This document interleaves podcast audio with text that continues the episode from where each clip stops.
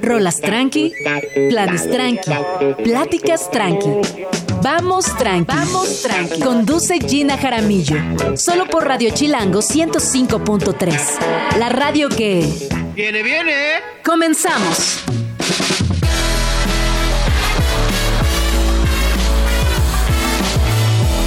Muy buenos días, bienvenidos a una edición más de Vamos Tranqui, pero es una transmisión especial desde Salón Acme, que como saben es una plataforma de arte creada por artistas para artistas que da visibilidad no solamente a los procesos creativos, sino también impulsa, difunde, comparte y genera un montón de negocio, lo cual también es importante mencionarlo porque como sabemos, todas estas plataformas de arte siguen existiendo gracias al coleccionismo, gracias al impulso también muchas personas que hacen y participan de la escena cultural. Estoy muy emocionada porque llevamos muchos días platicando de la Semana del Arte y por fin estamos en esta situación tan emocionante. Ayer tuve la oportunidad de ir al Poliforum Siqueiros. Estuve en Estados Fragmentados, este performance de Carlos Amorales. Yo solo tengo que decirles que fue espectacular. Fue una pieza que no solamente nos conmovió, sino que nos tocó literalmente las entrañas y de alguna manera también nos llevó a una reflexión, o al menos hablo por mí, de todas las fortalezas que tiene el cuerpo humano, todos los espacios sonoros que rara vez ocupamos, esta posibilidad de generar música, diálogo, también confesiones hechas por el mismo eh, poder de lo sonoro dentro de lo corporal. Así que yo felicito muchísimo a Carlos Amorales, también a, a las personas que hicieron posible el performance, la Galería Curimansuto, la Feria Material y ojalá que haya oportunidad de verla de nuevo más adelante. Ayer fueron dos funciones, yo estuve en la de las nueve y media y de verdad que fue espectacular. Bueno, como ya les dije, hoy tenemos una transmisión especial desde Salón Acme, que es esta casa preciosa en General Prim, número 30, que año con año reúne desde hace más de una década, están cumpliendo exactamente 11 años, reúne a la comunidad artística, a la comunidad que es curiosa, también curadores, galeristas, performers y todas las personas que de alguna manera forman parte de la constelación del arte en México. Es importante que les cuente que Salón Acme se especialista en arte contemporáneo. Van a poder encontrar piezas en formatos nunca antes vistos. De hecho, en el, en el espacio central, en el patio, que es muy vistoso y es prácticamente lo primero que uno ve al llegar, se encuentra una pieza de Jerónimo Reyes Retana, eh, que él históricamente ha trabajado con lo sonoro y esta no es la excepción. Así que cuando lleguen pongan mucha atención en esta pieza porque es, eh, es realmente alucinante. Convocatoria eh, recibió cerca de 1.800 aplicaciones y en esta edición el Consejo Curatorial seleccionó a 80 artistas.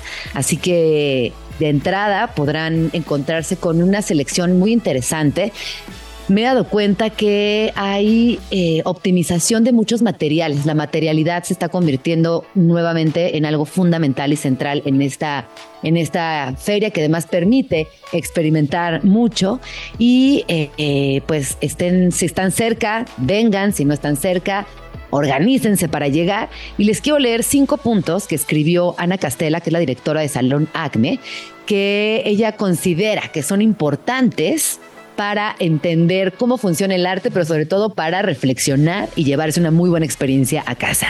Dice número uno, dedícate tiempo para ver. Describe lo que veas a usted o a su acompañante. Relacione la obra que está viendo con las obras que le rodean y considere uno y considere no uno, considere no uno, sino varios significados y puntos de vista de las piezas. Relájese y disfrute. Así que bueno, yo coincido en la mayoría de estos puntos. Hay que relajarnos, hay que disfrutar el arte. Recuerden que eh, cada persona tiene una percepción distinta, un diálogo distinto y, finalmente también una, una experiencia que es única y es perfecta, así como es, es única y perfecta. Si les parece bien, les cuento lo que va a pasar el día de hoy. Estará por aquí Román Castro de Marchante. Tendremos una entrevista acerca de su proyecto, de su obra y la campaña también Alejandra Tena, quien es directora de la galería. Algo está pasando por aquí, perdón, es que luego la transmisión a larga distancia tiene sus, sus cositas. Eh, estará también por aquí eh, una entrevista con Dulce Pinzón, quien como saben es una de las artistas mexicanas con mayor trayectoria en la disciplina de fotografía. Y nos va a contar de un proyecto titulado I Told You Not to Talk About That que tiene que ver con cambios significativos en el cuerpo de las mujeres y cómo también, dependiendo de la, edad, nos vamos enfrentando personalmente, pero también colectivamente a estos momentos. Más adelante estará Sol Ocel, eh, que nos hablará de música, porque Art Week también tiene una vena musical importante. Y hacia el final del programa se acercará por aquí Laura Recendis, que nos platicará de equipo Art Fair. Así que no se vayan, vamos a escuchar una rola. Esto es If You Say So de Escort y volvemos. Transmisión especiales de Salón Acme.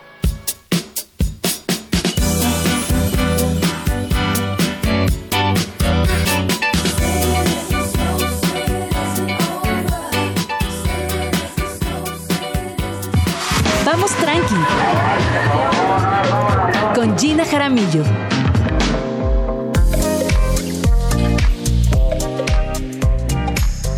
Son las 11 con 10 minutos. Seguimos en esa transmisión especial desde Salona Acme en su edición número 11 y les voy contando que ya está entrando la gente, me parece que van abriendo las puertas y es increíble ver que las personas ya están eh, haciendo fila, esperando, que se están eh, de alguna manera organizando y que esta feria no solamente convoca a curadores, galeristas y coleccionistas, sino también a públicos muy jóvenes, lo cual, como yo siempre he dicho, tiene una contribución directa en generar nuevos públicos y que son esos nuevos públicos que en un futuro cercano se convertirán en nuevos coleccionistas, en nuevos críticos y personas personas que harán que la escena siga creciendo, pero sobre todo fortaleciéndose.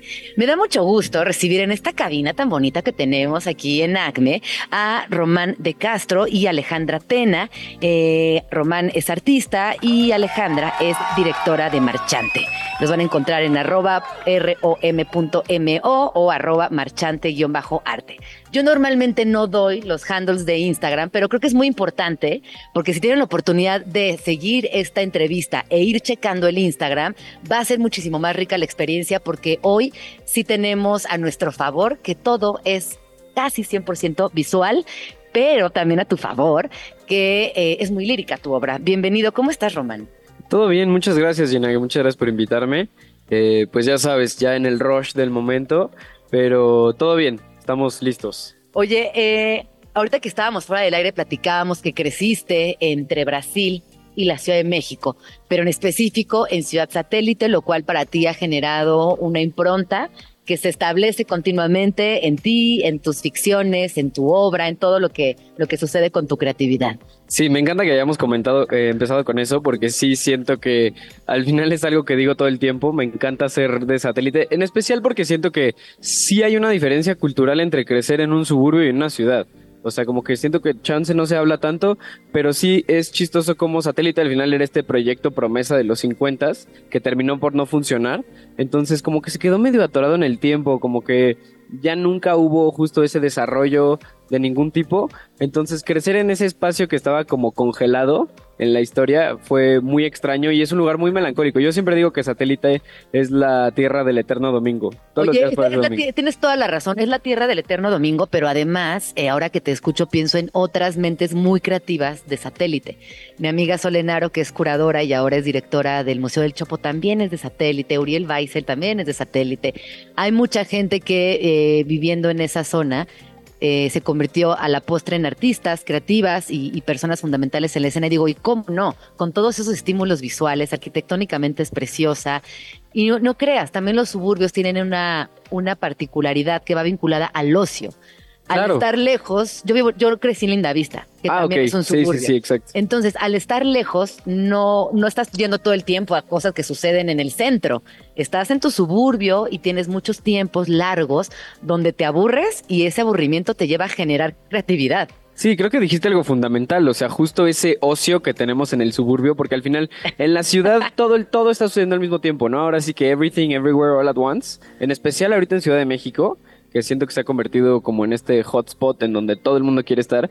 Y crecer en un suburbio sí justo como que hay silencio y hay aburrimiento y eso también te empuja a hacer algo. O sea, como que siento que justo si creces en la ciudad y eres este niño inquieto, esta niña inquieta, como que de alguna forma siempre hay como estimularte, siempre hay como entretenerte, pero cuando estás en un lugar en el que para poder hacer algo lo más cercano tienes que agarrar un coche y manejar 15 minutos, entonces pues sí entras como en este loop de pues estoy en mi casa y chance me voy a poner a platicar con el vecino para ver quién es. O sea, sí se genera un, un, desarrollo, o sea, en cuanto a personalidad, siento sí, incluso... socioemocional completamente diferente. Completamente diferente. Qué lindo escuchar que, que tienes estos valores de niño urbano, niño... niño de, suburbio. de suburbio y que ahora también lo puedes implementar en tu obra. Y ahora sí, Cuéntanos de tu obra porque hoy en la mañana yo reposteaba una de las piezas que tienes en tu Instagram, que por cierto, qué bonita cuenta de Instagram tienes. Muchas gracias. La voy a repetir, es arroba rom.mo. Y yo reposteaba esta que dice hasta las consecuencias tienen consecuencias. Porque fíjate que además siempre me dice una frase que dice no le quites lo divertido a lo divertido. Me pareció que esta era la siguiente frase que yo tendría que aplicar en mi vida cotidiana. Exactamente, sí, justo la primera es como para cosas positivas y este puede ser para cosas un poquito menos positivas. O más profundas, ¿no? En realidad es como cuando hablamos de las consecuencias, rara vez pensamos en, en, lo, en lo negativo que pueden tener también. Sí, siento que también muchas veces, o sea, ahorita tú mencionaste que eh, más como yéndote a un sentimiento profundo, eh, tendemos a, pensar que lo profundo es negativo, o que lo profundo es triste, o que lo profundo... Y sí, definitivamente hay cosas que te van a arrastrar a un lugar mucho más denso de, em, emocionalmente, psicológicamente, pero siento que no todo lo denso es malo, ¿sabes? De alguna forma. No, o sea, al final, piénsalo, incluso yo trabajo mucho con objetos, yo pinto objetos, me gustan los objetos, trabajo con lo que tengo en la mesa y siento que justamente cuando un objeto pesa, es que es importante, ¿no? De alguna forma, a lo largo de la historia le hemos dado mucha importancia al peso. O sea, si un reloj pesa mucho, entonces es caro. Entonces es de, algún, eh, de alguna piedra preciosa que pesa, ¿no? Como que el peso siempre también ha radicado en la importancia de las cosas. Entonces no entiendo por qué a veces sentimos que lo pesado es malo si lo pesado es importante de alguna forma, ¿no? Claro, como metafóricamente es importante. Yo estoy, por ejemplo, viendo aquí en tu cuenta de Instagram, eh, otra que dice, la misma luz sobre la mesa, pared, en la misma casa, pero ya no en la misma luz, ni la misma pared, ni la misma casa, ¿cierto? Cuéntame cómo, cómo eh, decides emplear las palabras, el texto como otro elemento fundamental en tu obra. Pues mira, en realidad a mí siempre me gustó escribir. O sea, yo crecí en una familia de periodistas la mitad eran periodistas y la mitad eran, artistas. Entonces un rato yo me fui hacia el periodismo y eh, es de las cosas que más me gusta. Entonces yo me desarrollé primero escribiendo y después pensé, ok, ¿cómo hago para que le presten atención a lo que estoy escribiendo? Porque si al final yo hubiera puesto todo esto que estás diciendo en una hoja de papel. La, gente, técnica. la gente lo da por hecho. Es como otra cosa escrita sobre otra hoja de papel. Pero ¿qué pasa si yo tomo esas letras, esas palabras y las pongo encima de algo que no debería tener palabras, como a lo mejor es una silla? Claro. ¿No? O una un de basura. Exacto, hay como una disrupción en el cerebro como de eso no va ahí, entonces me llama la atención porque eso está entre comillas mal, porque no debería estar ahí ese texto, ¿no? Entonces de ahí viene un poquito, pero siempre fue primero la letra y ya de ahí la, la pasé a, a la parte pictórica, ¿no? Hay algo que me gusta mucho de ti y que se ve poco, que tiene que ver también con la ternura. Cuando tú hablabas de las cosas pesadas, me llevaste a un lugar muy interesante, pero yo te quiero regresar a este que, que a lo mejor es mi interpretación, porque yo, yo soy una persona tierna. encuentro la ternura y cuando la reconozco, la valoro mucho, porque me parece un elemento que es fundamental, sobre todo en esta época de nuestra existencia humana, donde la ultrapolarización de las ideas y el enojo es constante y la furia está muy a la mano cuando encuentro ternura o cuando la detecto, me conmueve mucho. Y, me gusta. Y por eso yo tenía tanto interés de platicar hoy contigo. Y voy a leer una de las piezas que tienes por aquí, que dice, qué curioso, que ahora para poder verte tengo que cerrar los ojos. Y esto te puede llevar a múltiples interpretaciones. Quiero que, que me hables de la ternura o si solo es mi percepción porque soy una persona que me considero tierna. Ok. No, pues sí, definitivamente hay un sentido ahí como de eh, a mí me gusta definirlo con que yo soy un defensor de los diminutivos. Me encantan los diminutivos, creo que hay que hablar... eso me encanta del español, ¿no? Y en especial del, español mexicano, como puede haber cosas chicas, puede haber cosas chiquitas, pero puede haber cosas chiquitititas, ¿no? O sea, como que me gusta esta idea también de cómo el lenguaje te puede llevar a O sea, a ver, yo siempre he sido partidario de que no necesitas un lenguaje muy rimbombante, no necesitas una idea muy compleja para dar un discurso complejo, ¿no? Mientras más sencillas y más directas sean las cosas, mejor para ti y para mí. O sea, yo lo que quiero es que me entiendas y tú lo que quieres es entender. Entonces, ambos ganamos, ¿no? De alguna forma. Sí. Entonces, sí me gusta defender esta idea de que sí hay una ternura en mis cosas y siento que es más una ternura como narrativa o de cómo digo las cosas. Incluso me gusta mucho la repetición de, ¿no? Tú ahorita lo dijiste con esta pieza que dice la misma luz sobre la misma pared, sobre la misma casa, pero ya no es la misma luz sobre la misma pared, sobre la misma casa. O sea, yo pude haberme ahorrado repetir todos los elementos, Ajá, ajá. pero hay algo ahí como fonético incluso en la repetición, como Es- que es lírico, cuando sí. repites algo incluso como que se te queda más en el cerebro, ¿no? Cuando tú estabas de chiquito estudiando historia Las y tenías que aprenderte un dato o las tablas, las repetías, incluso hacías una canción al respecto. ¿no? Entonces, eh, sí, yo diría que si, si es que mi trabajo tiene ahí como algo de ternura, me gustaría que, ah, que es, se va como desde la parte narrativa de cómo acomodar Sí. una idea, ¿no? Y, y lo- yo sacaba ¿no? a la conversación de la ternura a propósito de, de lo pesado. Ni lo pesado es malo, ni la ternura es negativa.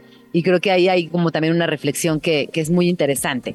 Bueno, también está, perdón, es que ya nos quedamos aquí platicando horas y Alejandra, bienvenida, Alejandra Tena, quien es directora de Marchante, eh, con quien están trabajando ahora en, en binomio y que también tienen aquí un espacio dentro de, Salón Acme. ¿Cómo estás?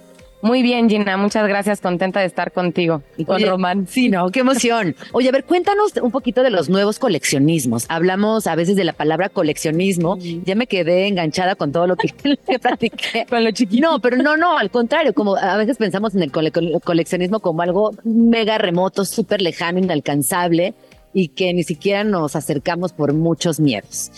¿Qué me dirías tú acerca de los nuevos coleccionismos y si es que existen estos nuevos coleccionismos y si Salón Acme es un espacio que propicia también Sí. esta posibilidad? Sí, mira, precisamente de todas las ferias, ahorita en el Art Week, para mí la más interesante o con la que mi proyecto más se alinea precisamente es Salón Acme porque incentiva estos nuevos coleccionismos. Cuando hablamos de, de nuevo coleccionismo, de hecho es un fenómeno fundamentalmente generacional.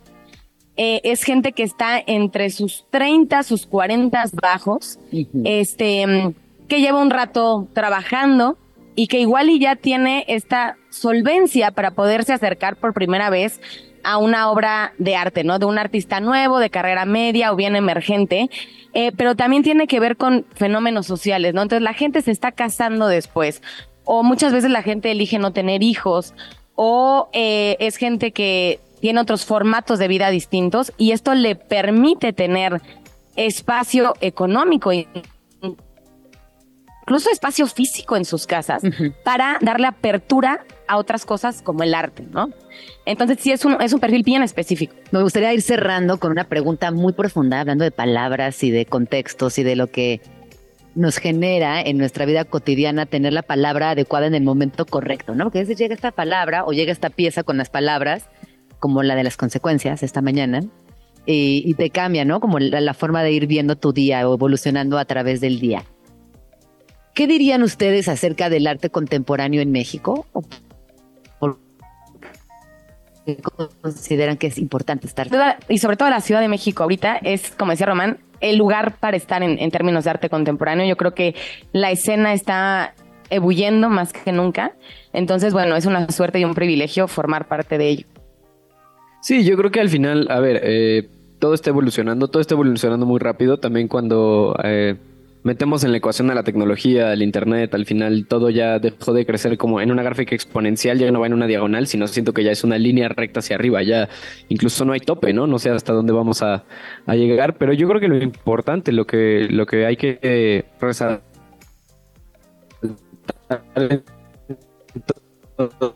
todo esto temático de una ecuación que se re- resignifica y su propio resultado va cambiando conforme a la misma ecuación existe. Entonces siento que el arte hoy no es lo mismo que ayer, pero ya tampoco es lo mismo que mañana. O sea, el arte diario ya se está resignificando y es importante también entender que eso yo siento es a causa de que el mundo también se está resignificando todos los días.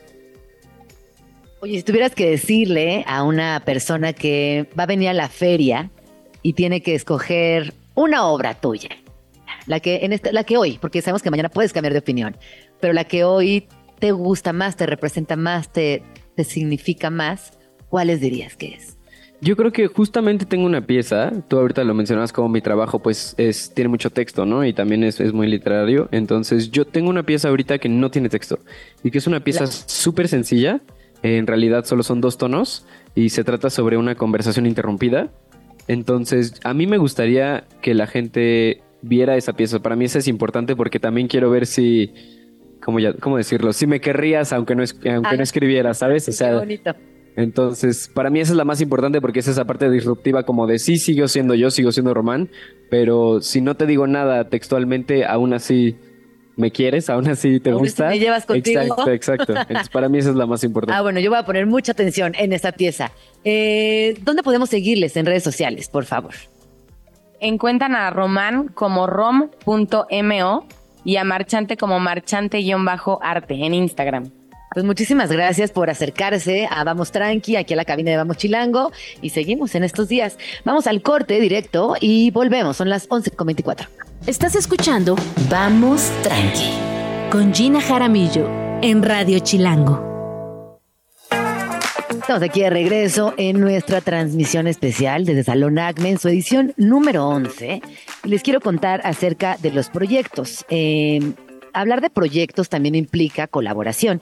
Y en esta edición se presentan 27 cuartos de proyectos y hay eh, países desde Argentina, Colombia, España, Canadá y México que participan desde galerías y también desde espacios autogestivos. Esto también es muy importante para ir entendiendo la energía de, la, la vibra, el, el cómo se concilia este proyecto que, repito, hoy cumple 11 años. Eh, en, esta, en esta curaduría, en esta selección de proyectos, eh, es eh, analizar, cuestionar puntos importantes en el contexto actual de la hiperproductividad y el bienestar. Y también, como ya mencioné antes, explora las colaboraciones entre artistas y gestores y la intersección entre lo local y lo internacional, así como la relación entre lo profesional y lo afectivo. Si se fijan, esta dualidad que eh, de alguna manera atraviesa todos estos conceptos, pero también piezas artísticas, responde mucho a las necesidades que hoy la escena de arte contemporáneo tiene. Al venir de un, un episodio pandémico que todas las personas que estamos aquí reconocemos fácilmente, sabemos que hoy las necesidades son otras y que lo afectivo toma, eh, si no las riendas, sí un lugar importante, un lugar central en estas en estas nuevas conversaciones. Así que bueno, si vienen a Salón ACME, pongan atención en los proyectos, así se llama proyectos, projects, y como tal, eh, pues son 27 y creo que los van a disfrutar muchísimo. Y respecto a la pieza central de, eh, del, del centro, o sea, del patio, perdón, la pieza central del patio, que como les, les comentaba es una, una obra de Jerónimo Reyes Retana, se titula Una fuente, distintas disidencias. Eh, patio es una sección dedicada a instalaciones de gran formato. O sea, todos los años encontramos en este gran patio una pieza gigantesca que de alguna manera marca la salida de, la feria. Eh, y esta, en esta edición, el artista invitado fue Jerónimo Reyes Retana. Y esta instalación de grandísimo formato fue concebida como una fuente que no solo responde a la espacialidad a la que habita, sino también a las complejas capas de historia que yacen debajo de la arquitectura del porfiriato entre los años 1876 y 1911, porque esta casa responde a ese periodo arquitectónico. Y a través de grabaciones de campo tomadas en distintos puntos a lo largo de las redes de captación eh, de consumo de agua de Río Churubusco, eh, busca abrir un espacio de reflexión desde dónde pensar en las implicaciones ambientales y geopolíticas de un cuerpo de agua en crisis que existe como un vínculo de desconexión entre México y Estados Unidos. Esta pieza de verdad es muy, muy bonita, sonoramente eh, me parece que explora nuevos capitales, así que bueno, también cuando estén por aquí, préstenle mucha atención. Vamos a escuchar a The Raptor y volvemos.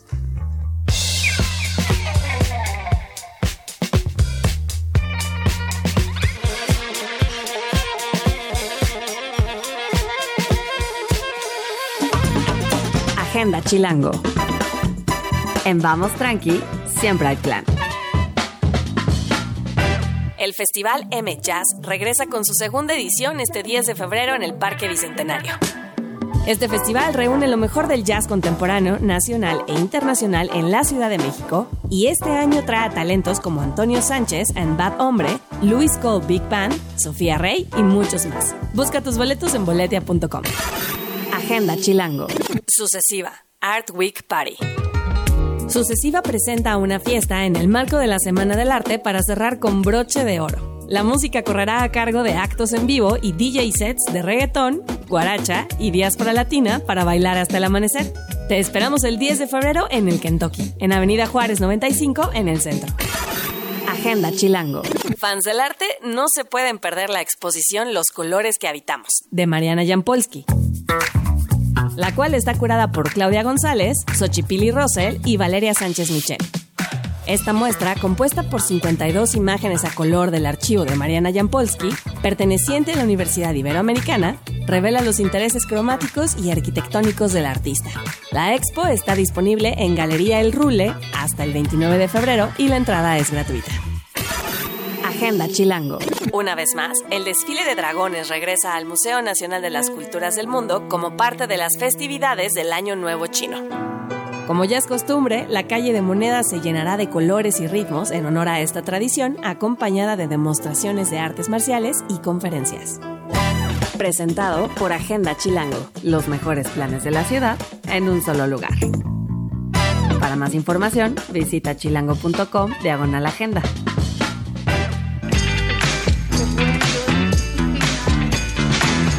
Estamos aquí regreso en nuestra transmisión especial desde Salón Acme en su edición número 11. Y ya está conmigo mi siguiente invitada del día de hoy. Me da muchísimo gusto recibirte aquí en la cabina de Vamos Tranqui dentro de Salón Acme. Mi queridísima Dulce Pinzón es artista visual, curadora y activista y además es muy buena amiga mía desde hace tantos años. ¿Cómo estás, Dulce? Estoy muy bien, Gina. La locura, ¿no? La locura de las la semana de, del arte, todos así como viendo eh, cómo maximizar nuestro tiempo y, para ver lo más posible, disfrutar lo más posible, ¿no? A mí me emociona mucho. Fíjate que ayer estuve en el performance de Carlos Amorales, ahí en el Poliforum, y yo estaba muy conmovida, obviamente porque la pieza es alucinante, te, te toca las moléculas menos pensadas pero me da mucha emoción también ver a todas mis colegas, mis compañeras de la carrera, personas con las que he trabajado en otros proyectos que seguimos aquí, ¿no? Como en lo mismo. Seguimos neceando, ¿no? Seguimos neceando. O sea, porque evidentemente es una carrera de muchos obstáculos, ¿no? Y, y, además así es como de, de rendir, ¿no? O sea, prácticamente pues esta semana es maximizar qué podemos ver, o sea, y además así como seleccionar muy bien lo que queremos hacer, ¿no? Que tenemos que darnos tiempo para, para ver, para disfrutar de los amigos, porque también es un momento de encuentro, en donde ves a mucha gente que tienes que conoces, como dices tú, y tienes pocas oportunidades de verlos y tener como también esos momentos de calidad. Totalmente. Y también entender que es, es un momento donde podemos generar proyectos para el resto del año. Total. Aquí salen muchas nuevas oportunidades, surgen ideas, se nos ocurren proyectos. Así que, pues, viva la Semana del Arte. Sí. Dulce, ¿cuándo llegaste a la Ciudad de México? Cuéntame. Mira, yo llegué el lunes justamente para montar Sabes que tengo un proyecto también galerístico, en, ahora está en Montreal, entonces estamos montando, bueno, montamos dos ferias. Montamos Kipo, eh, que es una feria más disidente. al rato vienen a contarnos todo. Ahí está, ahí Laura, ya la vi llegar. Laura Nos va a contar todo y equipo. son una maravilla, están haciendo, o sea, como, como toda esta alternativa, ¿no? Para artistas que que pues están empezando o que ya están ya más profesionalizándose y que tienen pues una voz que no cabe dentro como de los titanes como Sonamaco, etc. Y también estamos en Sonamaco, justamente eh, con un proyecto de tres chicas, tres amigas, eh, en, en, un en una zona que se llama Ejes, que es un proyecto curatorial de Bernardo Mosqueira, eh, con una temática sobre transgresión, este, sexo, feminidad, disidencia política. Entonces nos vino muy, muy, muy a colación por el trabajo que estamos haciendo estas, mis amigas y yo, CJ Chueca, Erika Harsh y yo. Entonces ha sido un trabajo colectivo, ¿no? Y eso es lo que justamente lo que dices, estas sinergias que, que vas armando, te vas empapando de muchas ideas y, y qué padre, ¿no? Qué, qué, qué rico dedicarte a algo tan, tan emocionante. Tan emocionante, sí. Oye, y tú tienes unos años reflexionando sobre lo femenino, el feminismo, tus vínculos afectivos con otras mujeres, y veo que vienes repasando el tema, visitándolo desde otros ángulos, eh, consultando teorías, pero también la intuición ayuda mucho porque pues, eres una mujer en una edad muy poderosa.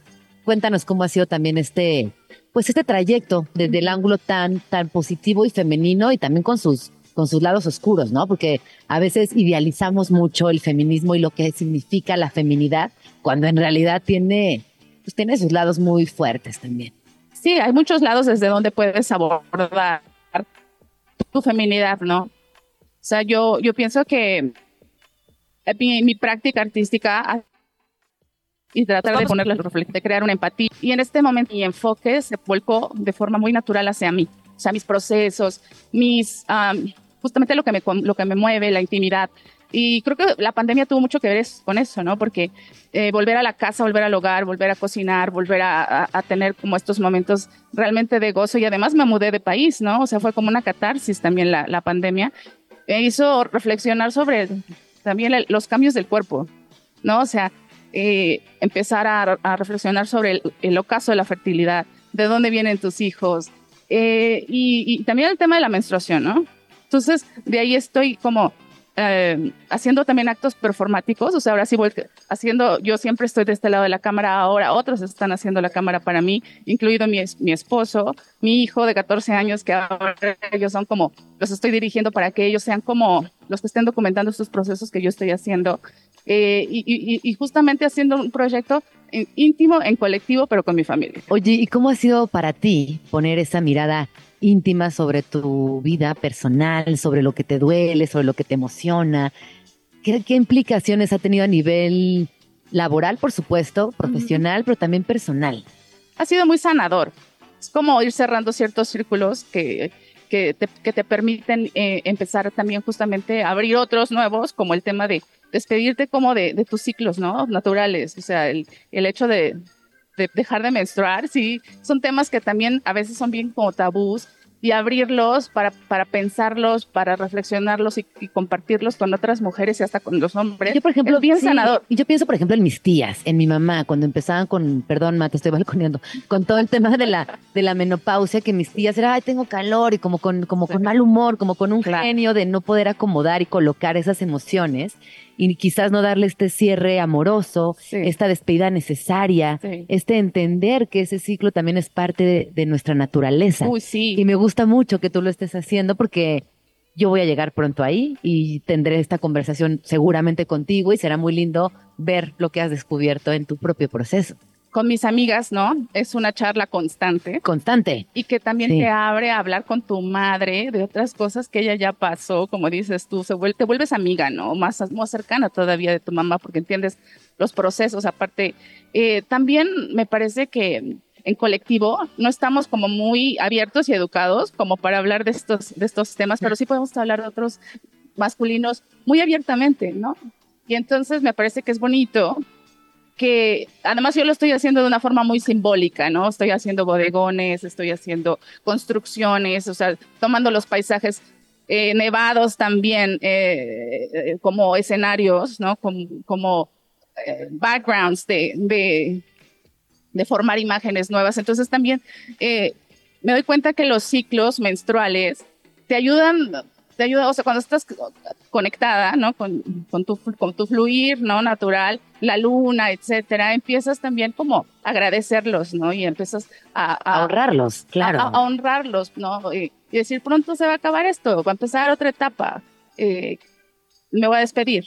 Claro. Y gracias. ¿no? Y por, ejemplo, ahorita que estás ya eh, continuamente con este análisis y me imagino que leyendo mucho acerca del tema, ¿Qué encuentras de diferente en, el, en la conversación social respecto a la menstruación? Como este momento que llega y es, es performático y es toda una noticia en tu vida y toda la familia está enterada y, y, con, esa llegó la menstruación, llegan también un chingo de tabús y, y, como socialmente te impone mucho.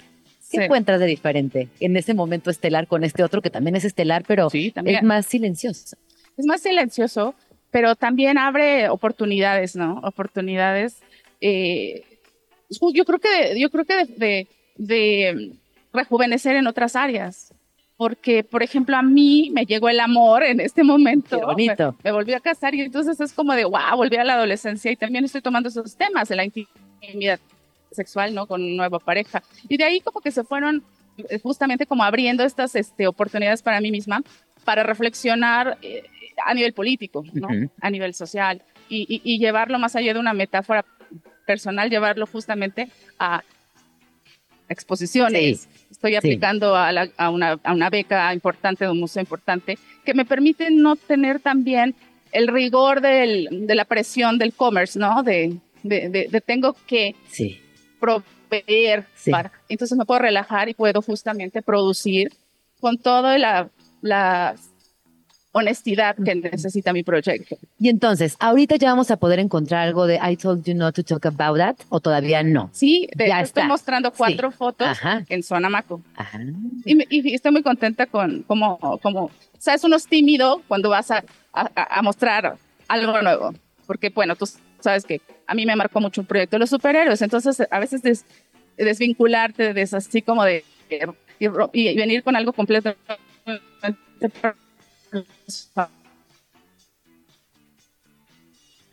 pues sí, como lo haces, ¿no? Como para, justamente para ir creciendo, ¿no? Ir creciendo el proyecto, o sea, estoy muy contenta, lo pueden ver en Zona Macoejes, el boot es EJ12 y... Y también estarás compartiendo en tus redes sociales, ¿no? Me imagino todo lo que vas a ir subiendo, compartiendo. Ahí están mis redes sociales y bueno, pues también creo que las redes sociales este, ayudan mucho para... Ay, se me hace súper lindo todo lo que estás haciendo, Dulce. Me, parece que es eh, significativamente poderoso y que también a nivel mujeres, o sea, como que es una deuda que, que me parece que estaba ahí existiendo para muchas tantas, ¿no? A mí me, reconforta mucho que lo estés haciendo, te felicito. También abrirte desde algo tan íntimo, evidentemente, pues da pena, da un poquito de vergüenza y luego trasciendes y das este paso y entra la conversación nueva y el feedback y todo lo que puede resurgir. Sí. Entonces, el, el es de fotografía. Es fotografía y video. Y video, pero obviamente es tomado por alguien más, porque pues yo estoy siendo performática, ¿no? Porque utilizo mucho mis manos, bueno, eh, es también bonito porque cuando yo tengo dos niños, dos niños, ¿no? Dos hijos varones, y estos temas son importantes. Claro. Estos temas son necesarios crear empatía eh, de, los, de la mirada masculina a la, femenina a partir de yo educar, eh, digamos, darles una educación, pero de una forma construir algo juntos. Sí, me encanta, te felicito, qué bonito. Eh, recuérdanos dónde podemos seguirte, cuáles son tus redes sociales. Es generosity-dulce pinzón y la de la galería es plataforma.artbase, A-R-T base, ¿no? Artbase. Artbase. ¿Hasta cuándo te quedas en México? El domingo. Ah, o sea, vienes a Art Week y, de regreso. Sí. Pues qué bueno que ya nos dimos aquí, ya platicamos, igual te voy a ir a visitar a Maco, pero no sé si vas a estar cuando yo pase por ahí, pero prometo ir a ver tu obra. Y muchas gracias, como siempre, por venir, por compartirnos y por abrir también estos temas que, como bien dices, son súper necesarios y hablarles también a los hombres al respecto, porque si, si queremos que haya cambios, tenemos que generar conversaciones positivas, inclusivas, eh, abiertas, naturales, transparentes, ¿no? Como dejar ese tabú eh, tan occidental de lado. Exacto, porque a veces te sientes mal y quieres que alguien te apapache y quieres decir, ay, o sea, tengo un cólico, ¿no? Y es como decir, me duele la cabeza, es exactamente como, como esas mismas analogías que hacemos sobre el cuerpo, pero ¿por qué no podemos hacerlas sobre otras partes del cuerpo? Que además son tan hermosas porque de ahí venimos todos. Totalmente. Muchísimas gracias por pasar la cabina de Vamos Tranqui. Vamos a escuchar eh, una rola. Esto es Classic de The Knox y volvemos.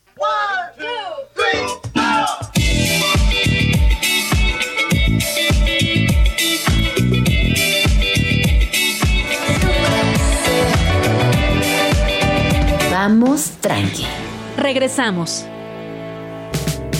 Estamos aquí de regreso y seguimos en nuestra transmisión especial Y estamos aquí de regreso y seguimos con nuestra transmisión especial desde Salón Acme en su edición número 11. Y de verdad no saben la cantidad de gente que está llegando. Hay cola allá afuera. Eh, así que esto nos habla de la emoción de las personas que están en la Ciudad de México por ver arte, por consumir, por enterarse de lo que está pasando. Además, ya saben que, bueno, esta casa es preciosa. Si no la conocen, ahorita métanse arroba Jin Jaramillo, arroba Radio Chilango. Les estamos compartiendo fotos de esta casa que, esta casa porfiriana que además está llena de plantas y que conserva esta energía, esta vibra muy, muy característica de la época, combinada naturalmente con las obras, pues lo que produce es sensacional. Vamos a escuchar una rola, estos lights de Scissor Sisters y volvemos.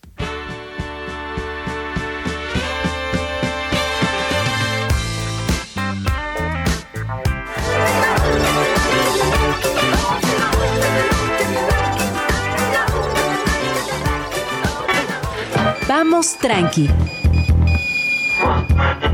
Con Gina Jaramillo.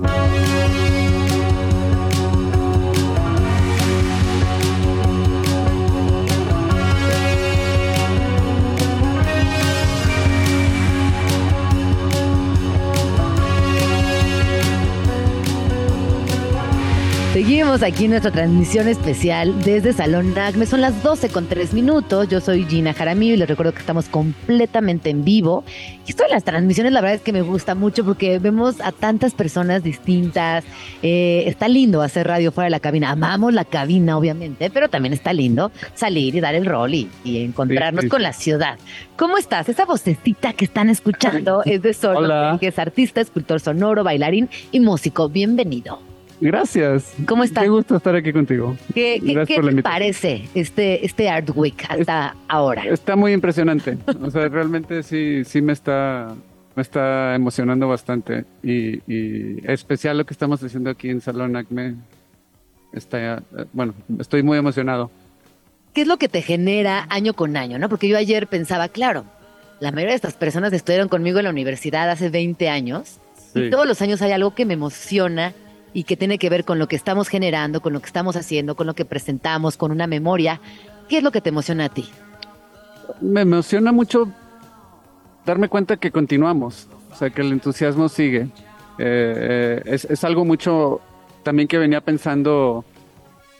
Parte de lo que hace Salón Acme ahorita está haciendo una el, estado invitado es Nuevo León, entonces yo soy de Monterrey, entonces ahorita estoy muy emocionado porque estoy viendo a colegas y, a gente de mi generación de mediados de los noventas que están poniendo obra aquí y, no sé, me, llena el corazón mucho de muchas emociones muy bellas. Justo eso, es decir, oye, después de casi 30 años Seguimos. entusiasmados con esto. O sea, es, es, como que qué más razón para decir aquí hay algo este, que, del cual uno se puede llenar el corazón. entonces, creo que lo que más me entusiasma es eso, el entusiasmo de, colegas y de gente y que dice, oye, digo, porque de pronto, hablando otra vez de Monterrey, de, pequeños, cuando uno, bueno, ¿qué vas a hacer con tu vida, etcétera? El, el de pronto decir, quiero dedicar mi vida al arte es como medio una locura.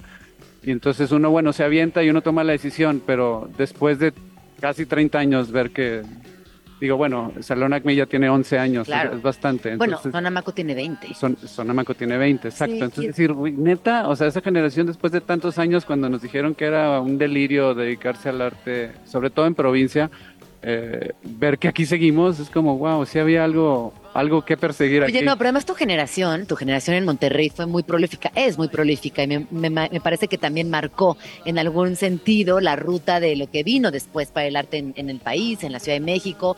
Hay un puente que es evidente, que además está, ha sido sostenido por el tiempo. Y esto que mencionas me encanta, ¿no? Porque el arte, sobre todo cuando tienes 18, 20, que es cuando tomas esta decisión, parecía un espejismo y, hay como la, ilusión de que chance pasa, pero a, lo mejor es nada más un pequeña, una pequeña idea que no va, no va a trascender. Y hoy a la distancia dices, no, solo trascendió, estamos viviendo de esto, hay una escena. Exacto, sí, o sea, es un, en, aquel entonces son decisiones muy ingenuas, o, este, y luego dices, no, pues sí se pudo. Y sí, justo la generación de la que hablas creo que es muy importante, eh, a mediados de los noventas, este, Mario García Torres, Ismael Merla, Aldo Chaparro estaba muy presente ahí, Célica fundó Maco, este, Sofía Choncoy, un montón de gente, Gina Jaramillo que está también aquí, que tenía Gina y Marcela. No, Gina Jaramillo soy yo, Gina Arispe. Gina Arispe, perdón. Pero siempre nos pasa, ¿eh? Siempre nos, todo el tiempo nos confunden a las dos. perdón, bueno, Gina y Mar, o sea, de tercero, un quinto, un montón de, de, artistas de esta generación que, que se empezó a gestar en, en Monterrey cierta cierta onda, como bien dices, aquí seguimos todos. Entonces, Oye, ¿qué estás presentando ahora? Cuéntanos qué traes para este año. ¿Cuál es la ilusión de este año? Eh, tengo fortuna que estoy presentando dos cosas. Una, como te contaba, que soy parte del salón de, del Estado Invitado de Nuevo León. Eh, Abril Sales, curadora, eh, nos hizo la invitación. Entonces, bueno, en el salón tengo un par de pinturas de un proyecto que hice hace un par de años.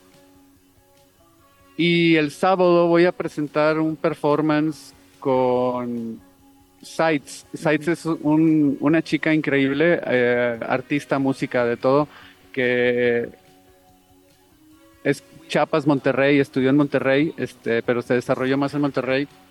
Y nos invitaron a hacer un performance en conjunto, juntos. Eh, nos hizo mucho sentido porque mucho de lo que ella habla y de lo que yo hablo y de lo que ella hace, yo hace, tiene, tiene mucho en común, o sea, hay mucha empatía en nuestros discursos.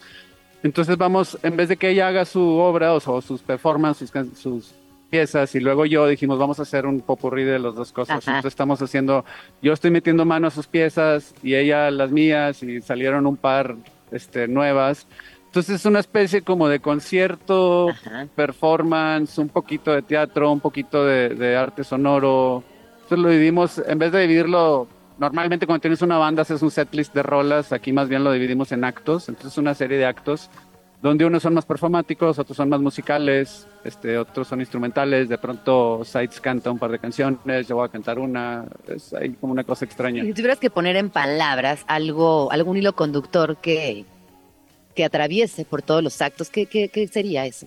Eh, estamos como eh, conversando mucho como de del espacio hertziano, o sea, de, cómo todo el espacio que habitamos está lleno de, señales que, de pronto no somos enteramente conscientes ni somos capaces de entender, pero eso no significa que no nos estén dando forma y que no nos estén afectando y, así como estamos recibiendo, también estamos enviando.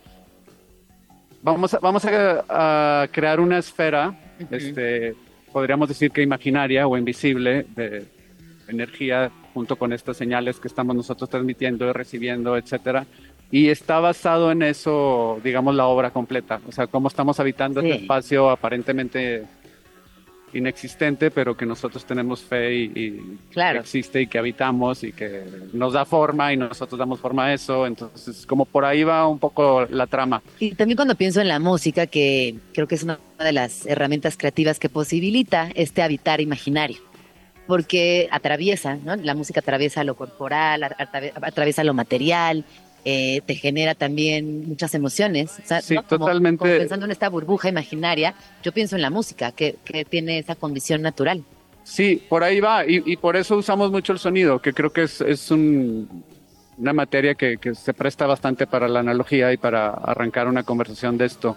Y sí, los dos trabajamos mucho con sonido por ello. Este, la obra completa se llama Spirit Signals, eh, entonces también por ahí va mucho, cuando hablas de emociones, de, eso va también, este, de, entender cómo las emociones se moldean y, se hacen gracias a todo esto que estamos Porque, nadando en eh, para las personas que a lo mejor no están tan cercanas al arte o no se consideran unas personas creativas porque les da pudor o lo que sea, porque todas las personas en el universo somos creativas. ¿Por qué pensarías que es importante estar cerca de estímulos creativos y artísticos? Yo creo, o sea, eh, creo que acabas de decir algo muy importante, que yo simpatizo mucho con la idea que todos somos artistas, eh, lo reconozcamos o no, nos guste o no, nos lo permitamos o no. O sea, siento que la manera en que alguien sonríe es una forma de arte divina e indiscutible. Y o sea, y siento que cuando presenciamos esto, de alguna manera nos damos permiso a, sentir que nosotros también hacemos arte, arte como un verbo, ¿sabes?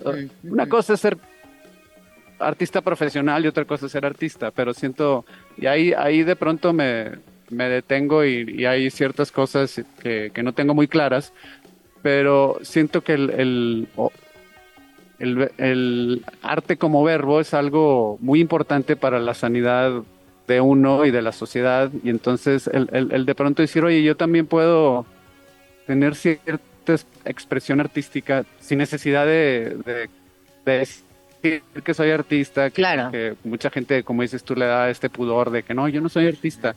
No, si eres. Tal vez no eres un artista profesional que vive de ello, pero. Pero por supuesto que hay algo Por supuesto que todos somos artistas. ¿Y tú pensarías que el arte también es una posibilidad de sanar al mundo? O sea, una posibilidad de sanar a la sociedad, de construir mejores futuros? En ese, en ese sentido, sí. En, ese, en el sentido que, que, que yo lo siento de, de, uno reconocerse capaz de.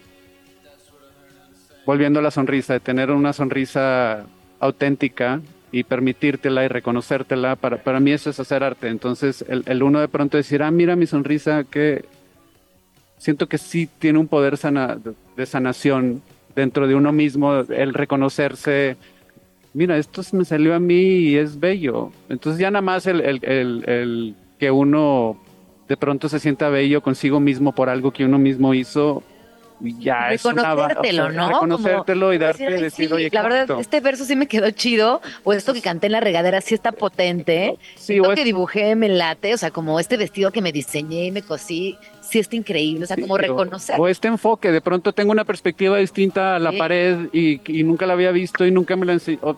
Wow, y es un poco de, de, Y también desde la rebeldía, porque yo creo que hay una cosa, sobre todo en las artes visuales occidentales, donde siempre necesitamos el reconocimiento de alguien, la aceptación de no sé quién, eh, que, el curador, el crítico, el galerista venga y le dé la estrellita dorada. Y esto que tú acabas de construir con, con, toda esta idea tan larga me parece muy importante. No se necesita el reconocimiento de nadie. De uno mismo. Por supuesto. De uno mismo. O sea, eh, por eso digo, de pronto tengo. Todos entramos en conflictos de pronto con el hecho de que el arte es eh, sea una industria y, uno tenga que vivir de ello y, involucre otras cosas, porque entonces ahí ya se pone en cuestión que necesitas la validación de, Sí, sí, sí, sí. Es que claro, esta conversación es como el perro que se sigue la cola, ¿no? Como... Pero por lo pronto... pero, pero, pero, está increíble, la verdad. Tener la valentía de uno mismo creo que es algo muy sano y, y, luego uno sale a la calle a caminar distinto y, a convivir distinto con su sociedad. No, porque sí está la profesionalización de las artes, que también e, es eh, innegable, que es importante y que ha transformado a nuestra cultura y que por eso existe la historia del arte y yo estudié eso en una universidad y, y claro, estoy dentro de la profesionalización y estoy a favor incluso. ¿No? Como que sí creo que hay que eh, entrarle al sistema siempre cuestionando, pero ser parte no tiene nada. Yo todavía no estoy seguro.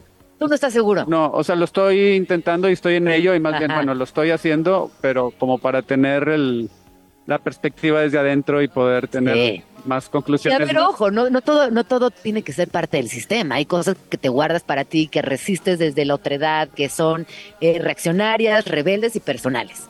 Y habrá otras que funcionan muy bien en el Star System y que se venden. No, que claro, todo es válido. Yo lo digo como por mí, yo todavía no estoy seguro si... Pero por lo pronto lo, lo, estoy jugando como para entender el juego adentro y no nada más criticarlos de fuera. Claro, me gusta mucho esto. Oye, bueno, regresemos al performance, porque tú y yo nos fuimos por, por la libre. Eh, vas a tener vas a tener una presentación de estos actos o van a ser varias a lo largo del día. Es una sola, eh, es el sábado y el sábado hay todo un programa de mega fiesta. Eh, nosotros empezamos temprano porque vamos a hacer una instalación en el patio, entonces de, esta esfera que te hablo. Entonces eh, empezamos nosotros, hacemos, hacemos la presentación que dura como 45, una hora, según lo vayamos sintiendo. Este, hay unos momentos de improvisación, este, a dos guitarras y bueno, estoy emocionado, no, te cuento mucho, pero va muy padre. Pero bueno, lo presentamos el sábado a la una de la tarde. Ajá. Es entrada libre para todas las edades. ¿Cómo, cómo es el acceso y, para qué edades lo recomiendas? Es muy importante. Es eh, para todo mundo. Eh, no, pues tiene uno que pagar el boleto de la feria. Sí. es para los que entran Pero a la no, no es, es decir, no es cupo limitado, es entrando a la feria. No, no, no. De hecho, es en el patio más grande. Entonces, no, yo creo que no es cupo limitado. Yo creo que ahí nos amontonamos todos. Ahí nos amontonamos. Sí, sí. La idea es que nos amontonemos y entre más gente va a sonar mejor porque absorbemos mejor el PA, o sea, el sistema de sonido. Y, sí, no, no. Vengan todos los que quieran, van a caber. Pues muchas gracias. ¿Dónde podemos seguirte en redes? ¿Dónde estás compartiendo? En redes estoy como Solosel en Instagram creo que es la única red social que tengo activa. Eh, Instagram y bueno, mi música la pueden buscar en plataformas de música cualquiera de streaming, ahí estoy. Eh, Solosel. Que lo estamos escuchando, de hecho. Ah, en serio se está escuchando, qué gusto. qué bien.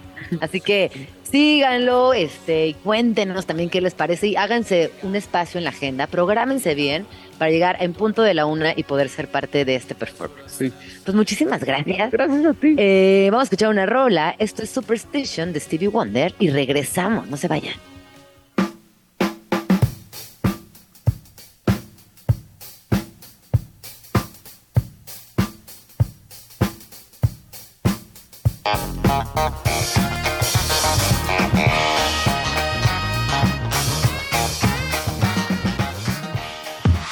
Vamos tranqui. Con Gina Jaramillo.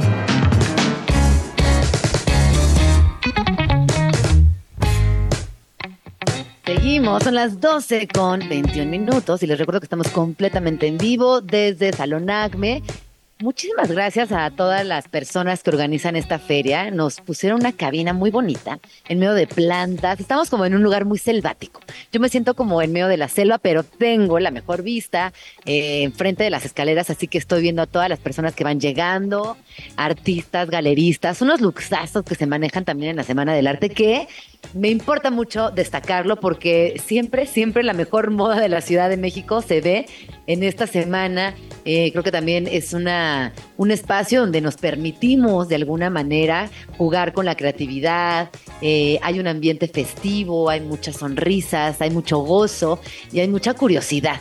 Que creo que si tuviera que buscar una palabra que define lo que sucede en Art Week es la curiosidad, esta curiosidad que nos mueve de un lugar a otro, de una galería, cruzamos la ciudad, bailamos, damos a fiestas, escuchamos poesía, eh, e interactuamos con todo lo que envuelve a esta escena de arte contemporáneo. Ya les había comentado, pero les repito, la fila afuera de Salón Acme está larga eh, veo también algo que, me llama la atención y es que son eh, muchas personas que dan consejos, como qué comprar. Hay coleccionistas que vienen y no son mexicanos, lo que yo estoy viendo desde aquí, y entonces les van diciendo, bueno, pues este artista hace tal cosa, yo te lo recomiendo porque en tantos años en el mercado va a estar muchísimo mejor posicionado. Y es ahí donde también en, esos, en esas pequeñas conversaciones cercanas al oído se va construyendo lo que después definirá el gran resultado de esta feria. Pero yo les garantizo que como nunca esta semana tendrá retribuciones muy positivas. También algo que me llama la atención, que, que me emociona, es que veo a curadores de eh, galerías importantes fuera de México, directores de arte y muchos medios extranjeros.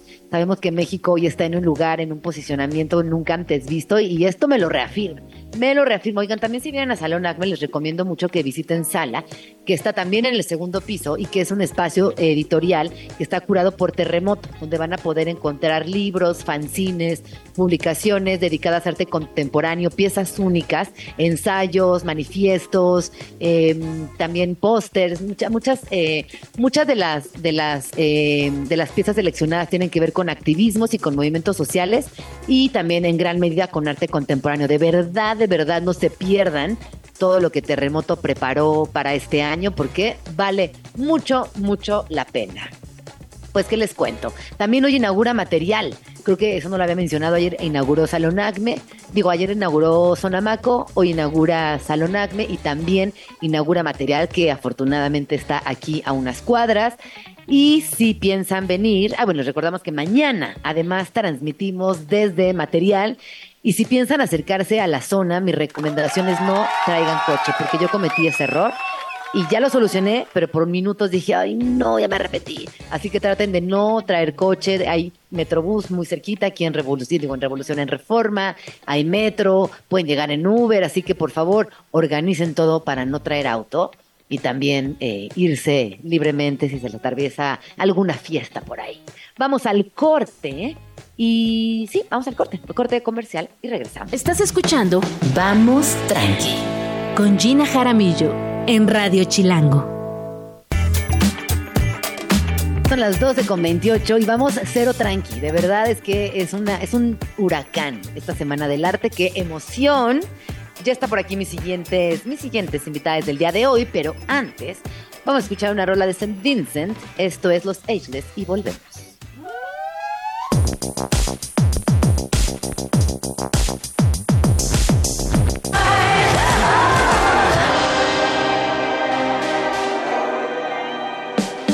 Escríbenos en Twitter o Twitter o X o X o como le quieras llamar. Arroba Jim Jaramillo y arroba chilango.com. Uso el hashtag Vamos Tranqui. Vamos Tranqui Vamos tranqui cuando son las 12 con 32 minutos y oficialmente estamos entrando a la recta final de esta transmisión especial desde Salón. Muchísimas gracias a todas las personas que han hecho posible esta transmisión. Ha sido muy divertida, ha sido también muy reveladora y personalmente a mí me, conmueve, me conmueve encontrarme en mi ciudad con algo tan grande como esta escena que, que se construye en el día a día, pero que es en esta semana donde le damos visibilidad. No se olviden de que detrás de lo que se presenta en estos días hay un montón de trabajo, muchas personas, muchos acuerdos, muchas negociaciones, así que verlo materializado es, pues, muy emocionante. Ya están por aquí mis siguientes invitados del día de hoy, Laura Recendis, quien es directora ejecutiva de Equipo, que va por su cuarta edición, y Juan Carlos de Laborde, quien es director de Temoscali en un espacio eh, muy interesante que es un centro de artes, eh, también es residencia artística y es donde se realiza la feria. Bienvenidos, ¿cómo están? Hola Gina, muchas gracias. Qué emoción estar de nuevo contigo. Y, gracias. nos vemos cada año, no como dos veces al año. Sí, creo que cada proyecto cada proyecto. Exacto. Oye, están cumpliendo cuatro años, Laura, que es, es un montón, tomando en consideración todo lo que implica eh, llevarlo a cabo. Así que cuéntanos qué va a suceder este año con el equipo. Pues estamos muy contentos de regresar por cuarta vez a la Semana del Arte, sobre todo en el circuito del centro. Estamos en Temoscali, en Ayuntamiento 114, y vamos a tener 32 expositores de diferentes países del mundo. Están Berlín, Los Ángeles, por supuesto México, un par de estados. Eh, también vienen de Budapest, de Japón.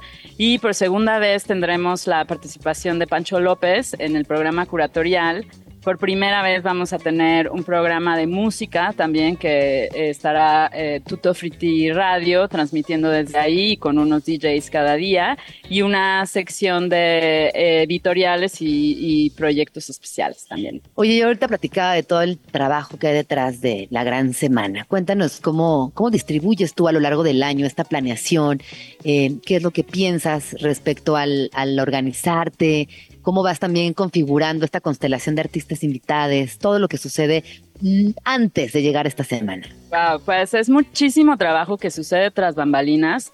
Eh, Ichiro y yo, de suerte, tenemos 20 años de conocernos y de trabajar en distintos proyectos juntos desde que teníamos RIM, la revista de crítica de arte contemporáneo. Muy claro que nos acordamos, por supuesto. Y luego el House yo lo apoyé varias veces y entonces em, después con, conmigo tener el proyecto de ciclo, ha sido muy fácil poder tener el seguimiento de varios artistas y de muchos proyectos dirigidos por artistas, que es justo a lo que nos enfocamos. Entonces, durante todo el año em, vamos siguiendo la trayectoria de estos espacios. También cada edición tenemos unos curadores invitados que nos ayudan a hacer la selección de, de, los, de los espacios participantes. Entonces se vuelve una investigación muy fácil y muy rica también porque es algo que nos va enriqueciendo y con la ayuda y la colaboración de todos, pues el, el, la cuarta edición y esperamos que la próxima siga creciendo cada vez más. Oye, hablabas ahorita de 20 años trabajando como gestora, dirigiendo espacios. Eh, buscando siempre nuevas alternativas curatoriales. ¿Qué dirías que ha cambiado en la escena en estos 20 años? ¿Dónde encuentras tú los puntos de cambio más evidentes y más positivos para nuestra escena? Pues lo primero es que hay muchas más ferias sucediendo alrededor de Maco que me parece increíble, que además cada una tiene su perfil específico, unas van a galerías más consolidadas, otras a galerías más emergentes, está Bada que está atendiendo justo a todos los artistas, eh, Salón Acme también que, que tiene como un formato un poco más híbrido, entonces siento que hay mucha más representación de los artistas, de los proyectos y de las propuestas. Y me parece fantástico además que en el centro tengamos recorrido en donde la gente puede en un par de, días o un fin de semana conocer cuál es la oferta artística contemporánea de nuestro país. Sí, sin duda también esto que acabas de mencionar, cómo se fue instaurando de alguna manera la ruta, las nuevas rutas para poder no solamente conocer a profundidad, sino recorrerlas eh, personalmente, caminarlas, observarlas, ¿no? El arte definitivamente es un ente que está vivo y necesitamos este encuentro. Juan Carlos, bienvenido, ¿cómo estás? Muy bien, muchas gracias Gina. Saludos a tu audiencia, a la audiencia. Oye, cuéntanos por favor de Temoscali, que es este espacio donde se va a realizar Kipo y que también es un centro de artes, es residencia. Cuéntanos por favor. Bueno, Temoscali es un edificio este, recuperado, ¿no? Tiene cuatro meses que, que se, se, recuperó, que se, bajo el cual tenemos control ahora. Este, anteriormente fue una editorial muy importante a nivel latinoamericano, eh, con una librería abajo en planta baja. Y este, ellos han visto sus operaciones reducirse fuertemente y entonces este, decidieron darle nueva vida al edificio. Y este, entonces lo tomamos este, bajo el nombre de la empresa que se llama Ipiresia, que es una empresa muy boutique que se dedica a recuperar edificios patrimoniales en zonas muy centrales de la Ciudad de México y vimos este edificio de los 40 con características industriales, con mucho potencial para hacer un, un, este, un nuevo proyecto.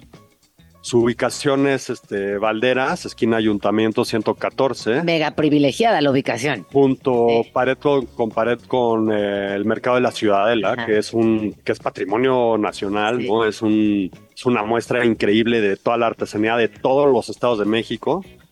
Entonces, este, pues dada la ubicación y la cercanía justamente con otros proyectos como emergentes, muy potentes, muy energéticos, eh, nosotros haremos una, pues una, una, nueva intervención puntual en ese edificio eh, de cerca de 5.000 metros cuadrados. Oye, ¿cómo ha sido tu experiencia de revivir estos edificios, de darles una, una segunda, tercera o quizás cuarta vuelta y también eh, entender cómo funciona la ciudad y desde ahí poder acondicionarlo? Este, cada uno de estos edificios pues representa un reto distinto porque cada uno tiene una preexistencia muy diferente, entonces eh, digamos que no hay una receta que sirve para todo. Entonces lo que hacemos, el proceso consiste primero en sensibilizarse con la zona, con el espacio y empezar a trabajar con proyectos, este, buena onda, este, que generan un poco de tráfico, que viven en el edificio y de ahí empezar a ya tejer un proyecto este, a largo plazo. Claro. Y ahora pensando que en esta, en esta sinergia, ¿cómo, cómo, ¿cómo toma la feria el edificio? ¿Cómo se construye esta nueva personalidad? ¿O que han encontrado activamente entre los dos espacios, los dos proyectos que estimule de manera creativa ambos proyectos? Bueno, este, conozco a Laura desde cuando estábamos haciendo edificio Humboldt hace como 7, 8 años, que es una intervención también muy interesante. Em, y de ahí pues mantuvimos, mantuvimos, una relación cercana y de repente hace unos meses este, nos encontramos en la calle y este, yo venía justo de Temoscali como que muy emocionado, ¿no? Este, nos lo acaban de entregar y venía Laura así como un poquito así como de lugares como baja de que híjole este necesito encontrar una sede para equipo este y entonces nos ah. y entonces en ese momento dije oye Laura espérate o sea vamos a ver este espacio y si te si te late pues pues adelante hagamos algo entonces enseguida fuimos y me dijo Juan Carlos, este es el lugar ideal para hacer la feria y este vamos a hacerlo. Qué bonita coincidencia. A veces, ayer platicaba justo con, con un, un, artista en la cabina decíamos esos momentos que de repente pasan por algo, ¿no? Todo llega en su momento, aunque suene a veces medio metafísico, pero es la verdad. Y a partir de ahí empezaron a trabajar en este espacio. ¿Tú cómo te has sentido en esa estación? Pues como dijo Juan Carlos, fue casi un sueño hecho realidad, porque la falta de espacios es, es obvia. Pues, es obvia, sobre todo para los proyectos independientes, para los artistas además. Y entonces el encontrar este lugar que además tenía ya una presencia cultural, una editorial, que hubiera tantas narrativas y tantas historias en un espacio tan amplio y tan grande que tuviera sus cubículos, pareció casi como mandado a hacer, ¿no? La, visión que pudimos tener Ichiru y yo rápidamente fue increíble, porque entonces deja estos, estos dobles espacios. En el primer piso podemos tener un recorrido más estilo galería, como espacios específicos para cada propuesta. Y en la planta baja tendremos entonces más bien como el área lounge donde estarán los DJs, vamos a tener una pista de baile que estará intervenida por Martín Durazo, también va a haber ahí unos taquitos de pato, entonces gracias a la arquitectura misma del espacio podemos darle esta sensación de feria, que puedes ver el arte, pero desde un sentido mucho más divertido, más holgado, más amable también y que puedes ir aprendiendo como en un libro abierto, pero además divirtiéndote y pasándotela súper. Entonces ha sido una amalgama padrísima que es parte de lo de equipo también, a podernos apropiar de los espacios, hacer intervenciones in situ y que los artistas además de manera creativa logren hacer esa relación perfecta entre el arte y, y la arquitectura. Oye, y a mí hay un tema que me, que me interesa mucho, que tiene que ver con la construcción de nuevos públicos y nuevos coleccionistas. ¿Qué piensas tú desde tu postura como gestora, como directora de un proyecto importante, que podríamos hacer para generar y sobre todo, una vez que ya atraemos esos nuevos públicos, mantenerlos y sostenerlos a lo largo del tiempo y que también se involucren en el coleccionismo? Esa es, esa es una de las misiones de equipo que por eso somos la única feria que mantenemos el acceso gratuito. Lo único que tienes que hacer es registrarte en la puerta y el estar a nivel calle es también eh, parte de lo que buscamos, que cualquier persona que va caminando se pueda asomar. Están las puertas súper abiertas para que si le gana la curiosidad de saber qué está sucediendo, pueda entrar y conocer un espacio espectacular, poder hablar con los artistas directamente, con los curadores. Y entonces no necesariamente tienes que empezar un coleccionismo adquiriendo las sino también puedes empezar entendiendo qué es lo que está sucediendo, qué tipo de narrativas, qué estéticas, qué formatos, qué procesos están teniendo los artistas y empezar de manera pequeña. Pues, se puede empezar un coleccionismo con un objeto chico, con un dibujo y, e ir desarrollando tu propia carrera de coleccionista con los artistas. Entonces es generar un mercado nuevo que también le pierda el miedo a de pronto acercarse al arte contemporáneo, que si no estás muy inserto puede ser muy... intimidante. Intimidante, absolutamente. Entonces, lo que nosotros queremos es justamente abrir estas propuestas, que el diálogo sea accesible para todos, que la visita sea accesible para todos y ya los que quieran dar el siguiente paso entonces puedan comprar. Me gusta, me gusta esta reflexión en torno a la accesibilidad, porque creo que es muy necesaria, ¿no? Es sumamente necesaria. Eh, desde el arte, pero también desde lo social, desde lo empático, este tema de accesibilidad que a veces se nos olvida, ¿no? En, este caparazón de cuidarnos mucho o protegernos o no querer encarar ciertas cosas, perdemos accesibilidad y ahora que te escucho digo, pues sí, es que es fundamental también dar esa oportunidad de accesibilidad para generar nuevos públicos y que a veces pues se ve un poco eh, sesgada, por así decirlo. Es muy difícil lograr eso porque, bueno, como hablábamos antes de la falta de espacios, pues de pronto las rentas están elevadísimas. Y en ese sentido, Kipo, y hacemos las alianzas con los lugares, gracias a Temoscal, esta vez que nos abre las puertas, que podemos mantener justo nuestra misión y los objetivos bien plantados, ¿no? Que nos parece muy, muy importante que todo el mundo tenga el acceso a los conceptos que están trabajando los, los artistas, a que, a de qué están hablando los artistas internacionalmente, cómo se están vinculando, cómo se están haciendo estos puentes. Y ahí es donde todos deberíamos participar. En ese sentido, sí creo que el arte y la cultura, pues debemos recordar que eh, es un derecho para todos y entonces deberíamos practicar más ese ejercicio. El, acceso a la cultura, ¿no? El derecho del acceso a la cultura libre. Oye, y te quiero preguntar una algo ahorita que te que platicabas. ¿Tú encuentras algún hilo conductor o crees que hay ciertas narrativas o ciertas temáticas que se están abordando en distintos países y que reflejan algo de lo social? Sí, bueno, la primera creo que está muy evidente en la inteligencia artificial. Sí, por supuesto. ¿Cuál va a ser el, el, trabajo del artista en un futuro? ¿En dónde queda la creatividad, la unicidad, originalidad, etcétera, etcétera? La otra también es el medio ambiente, que es lo que... La gran preocupación. La gran preocupación, porque además no olvidemos que también las artes, pues tenemos un, un gran peso en, en, en, los desechos que generamos dentro de las ferias y los procesos de algunos materiales y por supuesto también lo social. O sea, de entrada, hacer arte pues es algo político que no se puede evitar y creo que los artistas, al menos con los que estamos trabajando en equipo, pues sí tienen eh, ciertos lineamientos que están apuntando hasta hacia esos cuestionamientos que nos regalan esa reflexión y un poquito de pensamiento crítico de hacia dónde van nuestras acciones. Justamente tú acabas de mencionar algo importantísimo y es que el arte es político y eso no debe, nunca se nos debe de olvidar. Aunque estemos frente a la pieza más bonita, más decorativa, entre comillas, siempre hay un acto político detrás de cada pieza artística y eso también es algo muy valioso. Incluso cuando el artista se desenmarca de lo político, ahí está lo político. Claro, por supuesto. Simplemente su contexto está enmarcado en algo. Sí, en, dónde lo hizo, los materiales de donde los obtuvo, cuáles son sus procesos, si lo hace él personalmente o tiene un equipo de producción que lo asiste. O sea, todas esas cosas que de pronto son invisibles en estas, en estos eventos, lo que nosotros queremos hacer es abrir el telón y poder contestar esas preguntas que a veces quedan en silencio o que se, o que se hacen silenciosas a propósito. También.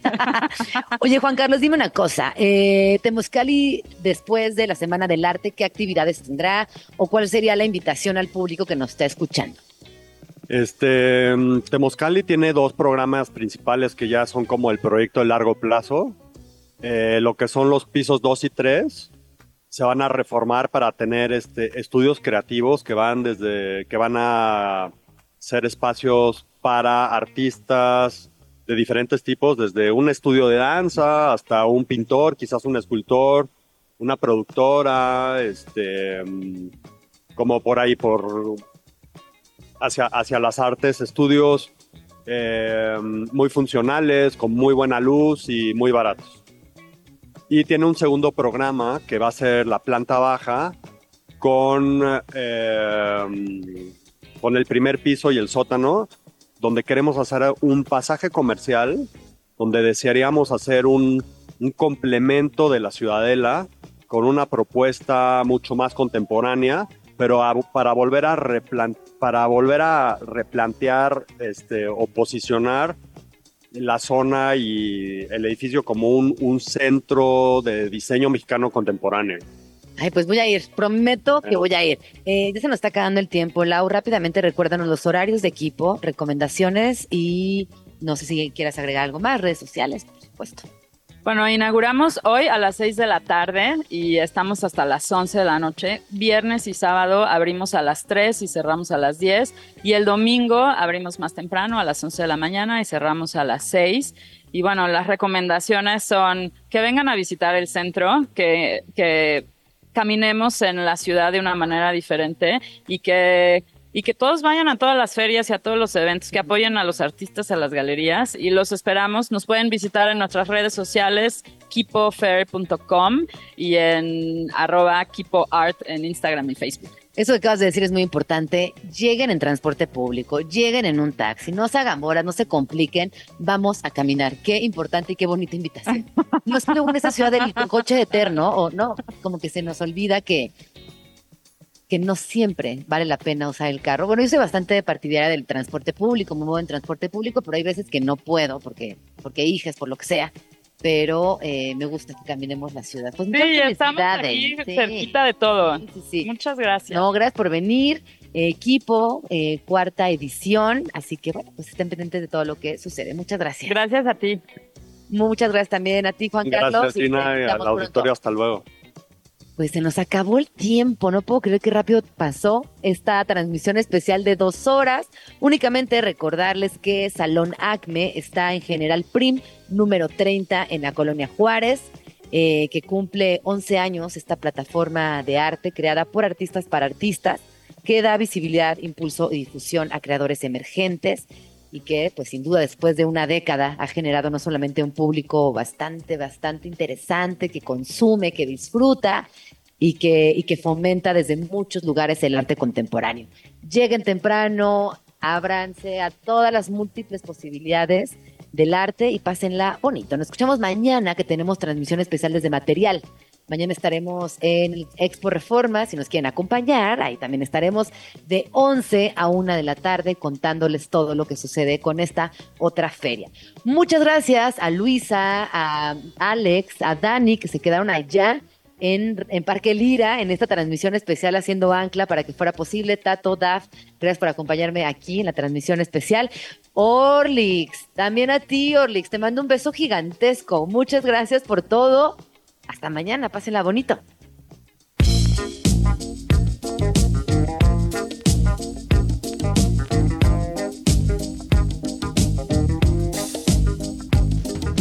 Ya nos vamos, pero nos escuchamos mañana aquí en tu oasis favorito de las mañanas.